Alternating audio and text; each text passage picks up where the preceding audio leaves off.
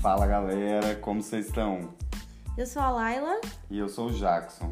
E hoje jogamos na rede mais um Podcis 113 para fritar sua mente e enchê-la de ideias. Faremos um apanhado geral sobre a obra de Habermas, chamada de Direito e Democracia, entre facticidade e validade, mais precisamente o capítulo 8, chamado de O papel da sociedade civil e da esfera pública política. Você conhece ele? Sabe o que esse cara dizia? Não? Então fica aí e acompanha a gente. Então, gente, Jürgen Habermas é um filósofo e sociólogo alemão de 91 anos. Curiosamente, é um dos grandes nomes da sociologia ainda vivos. Ele está vinculado à teoria crítica e ao pragmatismo contemporâneo. Habermas trabalhou como assistente de ensino do professor Theodor Adorno no Instituto de Pesquisa Social da Universidade de Frankfurt, o que o colocou como um representante da chamada segunda geração da escola. Os estudos de Habermas centram-se principalmente na ação comunicativa como forma de entender-se a ética e a política. Essa obra de Habermas tem uma enorme contribuição para a compreensão das transformações fundamentais da democracia, a compreensão das patologias da modernidade e a realização deformada da razão ao longo da história. Ele resgata as origens da esfera pública grega e acompanha suas transformações até o sistema capitalista, tendo a burguesia o papel de ator social, mas o autor vai reformulando seu pensamento a partir das críticas recebidas. Habermas fazia uma crítica estruturalista da razão social que deve ser usada para promover a interação nos processos sociais e de emancipação humana. Para entendermos isso, segundo ele, ainda que Hegel tenha compreendido a modernidade como objeto da filosofia, somente Weber conseguiu colocar a palavra modernização como um termo técnico e passou a se referir a, ela como um conjunto de processos cumulativos. Complicado, né? Mas o que Habermas queria dizer com tudo isso é que a modernidade não serve apenas como um aplicativo de música onde a gente vai lá e escolhe a música antiga que gostamos. Mais que isso, Habermas ressalta que a modernidade se constitui como ponto de ancoramento teórico mais amplo, porque ela aponta uma ruptura e estabelece novas bases que permitem pensar a filosofia social e política. Tá, mas e a música? Era só para prender a atenção de vocês mesmo. Enfim, por isso, com Habermas, é possível pensar a modernidade como um problema fundamental da filosofia, o que é uma característica marcante, o que distingue na sua forma de abordar a modernidade. Um arraso, né?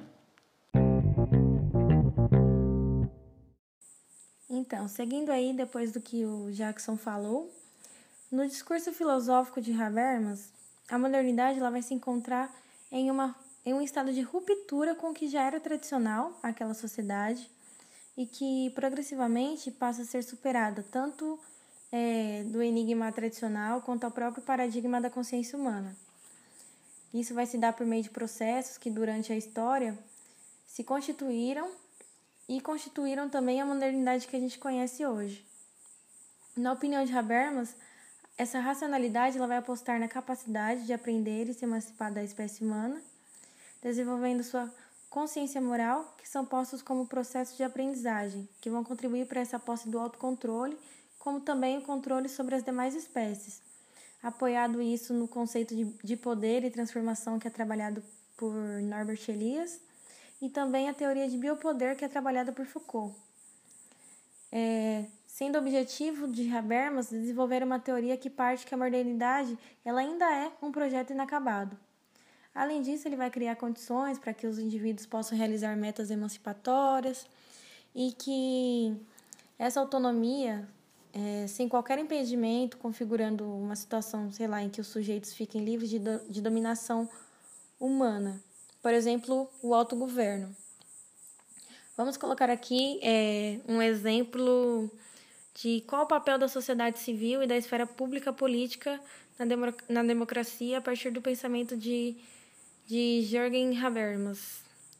pensando isso tudo sobre esse conceito assim de modernidade.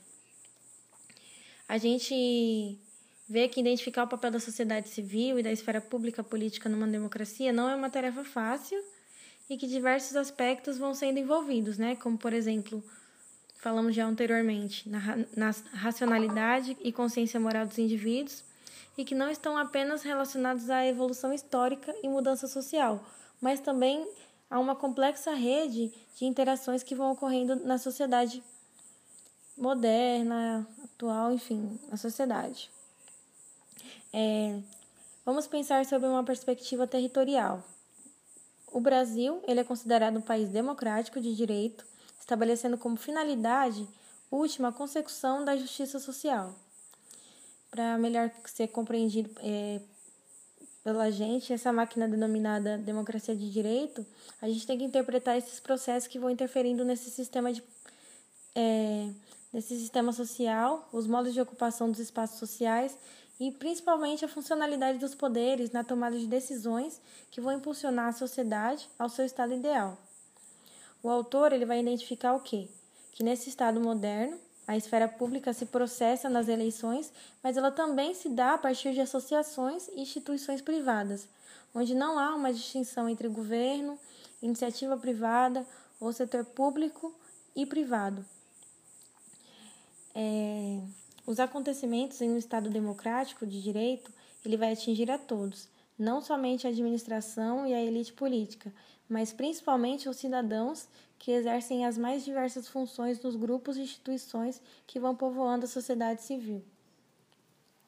Se a gente for pensar então esse conceito de esfera pública, que é apresentado no capítulo 8, e a junção da ideia com o processo de modernização, que é sugerido dentro da obra de Habermas, um entendimento sobre essa circulação de poder e como que se dá essa circulação de poder e como se dão essas relações de poder, é um conceito que ele tem uma série de estreitamento entre essas temáticas que, são, que estão sendo trabalhadas e também como que elas devem ser avaliadas e compreendidas numa perspectiva mais sociológica e filosófica, né? que é a área que Habermas trabalha. É, Para fechar, acho importante colocarmos alguns pontos principais citados ao longo da obra, né? O que você acha? Justo. Bom, a primeira delas é considerar alguns aspectos que vão compor essa esfera pública, como aparece aqui na obra. Os tópicos que devem ser tratados dentro dessa esfera e que vão se consolidar como uma forma de vida associativa, que é a sociedade civil. Acho interessante a gente pontuar também sobre as barreiras de poder e essa confusão que ela causa para sua manutenção juntamente com a ideia de que a esfera pública já carrega consigo toda essa obscuridade que o controle o domínio cria e reproduz. Habermas usava né, como exemplo a visão da indústria cultural, que é dada por Adorno e Horkheimer, que tem como objetivo principal o lucro e a ideologia dominante. Pensando nessa ideia de é, indústria cultural, acho que ela é uma ótima, um ótimo exemplo de ferramenta de projeção de poder, né? Pelo fato dessa propagação de, de doutrina, propagação de uma ideologia dominante, por exemplo, a doutrina nazista, a Itália fascista, no Brasil o intermédio da ditadura militar, é, a manipulação das massas por meio das mídias também, é, o controle das da mídia, por meio da mídia na oferta e na distribuição de conteúdo, por exemplo, política, essas coisas assim. É, é isso, né? Acho que também é, citar o papel decisivo da esfera pública e da atuação da sociedade civil para é, exercer essa pressão sobre o sistema político que busca por uma legitimação do poder da esfera, né, através da desobediência civil, que é o que eles pontuam, né, e que a gente pode tratar aqui, por exemplo, como as manifestações legítimas no Brasil. Quando a gente olha essa legitimação do poder no Brasil, por meio desses indivíduos que fazem parte que não fazem parte dessa estrutura de dominação ou acabam fazendo, sendo dominados, isso é visto como a desobediência civil.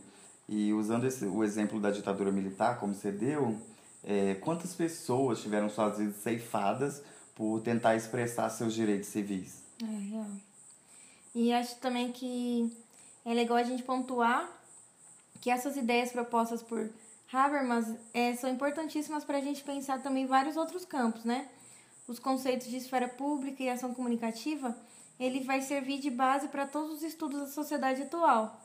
E a sua obra científica, por mais que nós brasileiros tenhamos alguma dificuldade de encontrar elas traduzidas, por exemplo, ela vai se tornar grande referência nas ciências sociais e na filosofia.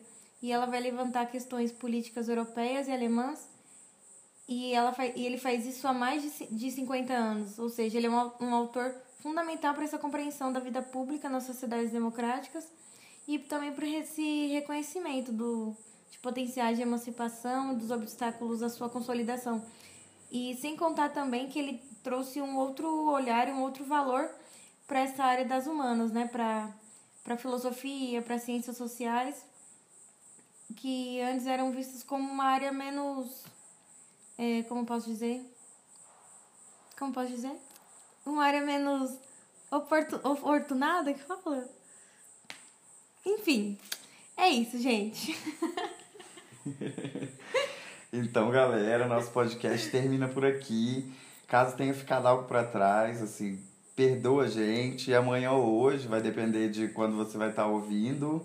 O Tásio vai terminar de sanar essas dúvidas para vocês. Beijo e tchau, tchau. Tchau, tchau. Ouvida esse estrago aí.